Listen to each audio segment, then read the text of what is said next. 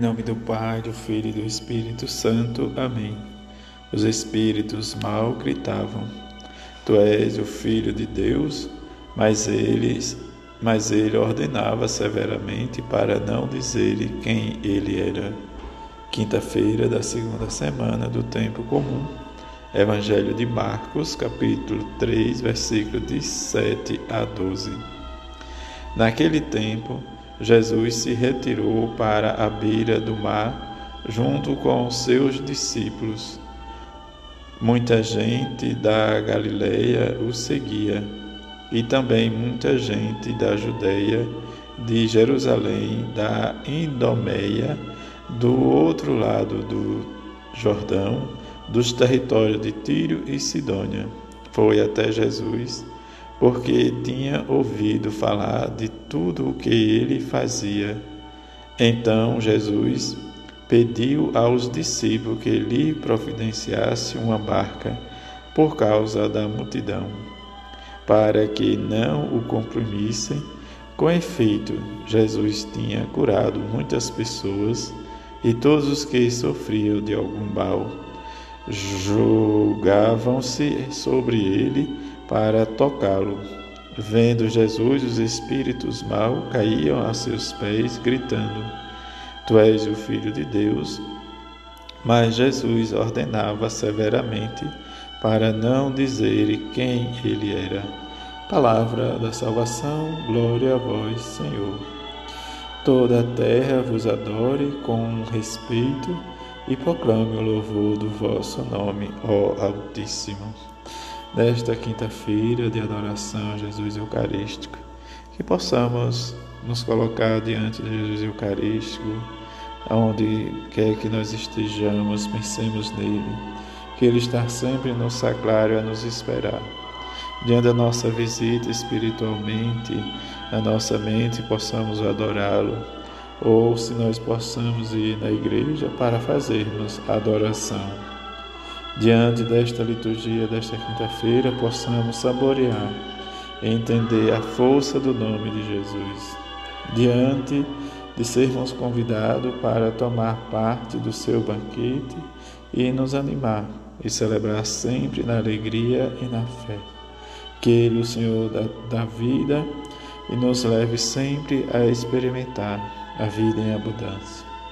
primeira leitura nos fala: Saul, meu pai, procura matar-te diante da fúria do rei Saul para com Davi, porque diante do destaque em que Davi vai agora né, superando e vivendo sua experiência como jovem que venceu Golias, mas também a inveja de Saul, porque diante da acolhida dos seus contemporâneos, mas ele tem o filho do rei Saul, Jonathan, como um amigo.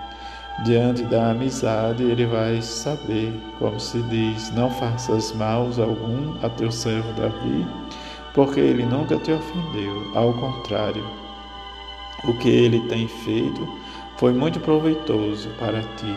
Arriscou a sua vida, matando o filisteu, e o Senhor deu uma grande vitória a todo Israel.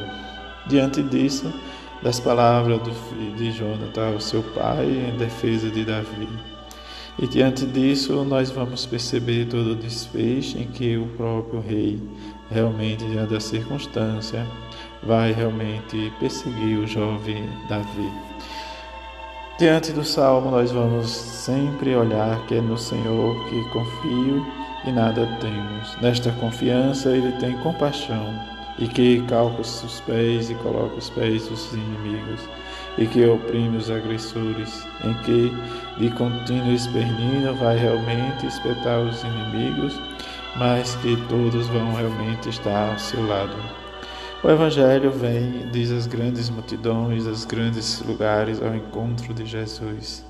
E diante desse encontro, todos se atiravam a seus pés para ser curado das suas enfermidades. Também Aqueles que tinham espírito mau gritavam: Tu és o Filho de Deus, e Jesus severamente ordenava para que não contasse nada a ninguém. Diante da missão nossa de cada dia, precisamos reconhecer quem é Jesus. E diante do nosso reconhecimento, ver que às vezes nós precisamos realmente de um amigo para nos acalentar, para nos ajudar na nossa caminhada. Diante disso, às vezes nós vamos escolhendo qualquer um, mas é preciso ter paciência.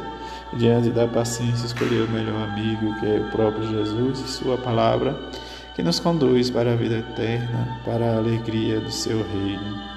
Que possamos, mediante o nosso seguimento, perceber e agir diante da nossa liberdade, de nossa convicção, da nossa fé, esta experiência, mesmo dizendo a nós: Tu és o Filho de Deus.